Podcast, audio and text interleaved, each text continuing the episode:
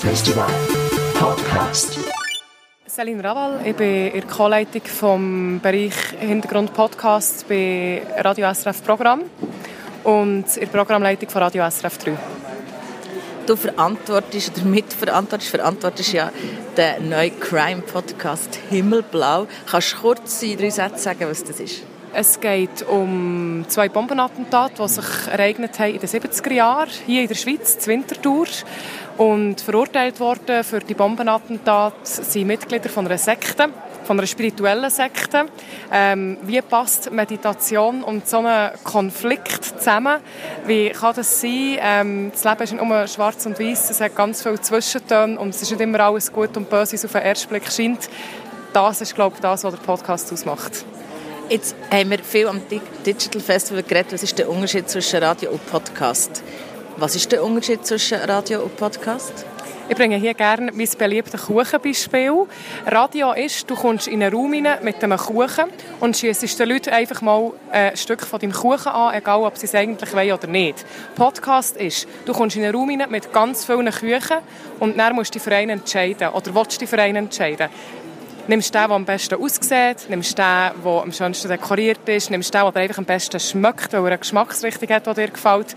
Also ein Podcast ist wie ein Kuchen, der muss toll daherkommen, der muss ansprechend sein, äh, der zieht auch ein neues Publikum an, ein anderes Publikum als Radio.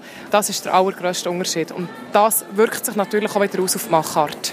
Wie unterscheidet sich die Machart von einem Podcast von Radio machen? Ich finde es immer schade, wenn man beim Podcast jetzt auch schon wieder anfängt, so Definitionen machen und sagen, er tönt so und er tönt so. Ich finde, ein Podcast kann wahnsinnig vielfältig sein. Er durchbricht sicher Strukturen, das macht ein Podcast aus.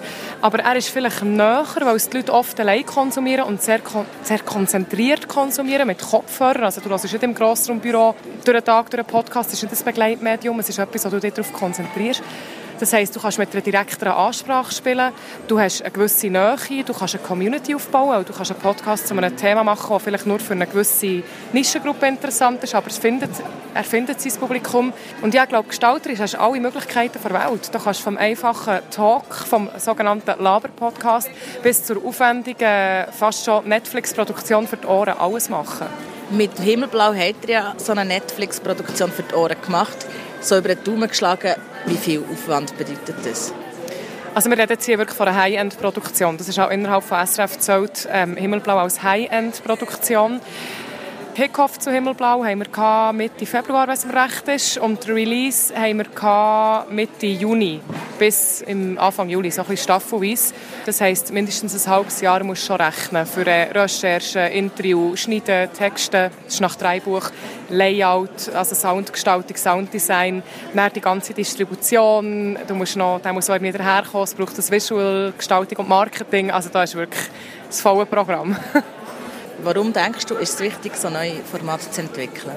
Ganz einfach, weil wir merken, dass, dass es ein Publikum dafür gibt in der Schweiz, dass es ein wachsendes Publikum gibt dafür in der Schweiz. Die Leute entdecken Podcasts, die Leute haben Freude an solchen Produktionen. Das zeigen uns auch die Rückmeldungen zu Eddie und zu Himmelblau und zu anderen Podcast-Formaten übrigens von SRF es gibt da einen Markt und der wird erfasst werden. Und ähm, ich finde, wenn nicht wir von SRF, die wirklich audiomässig weit vorne sind, wenn nicht wir, wer sonst?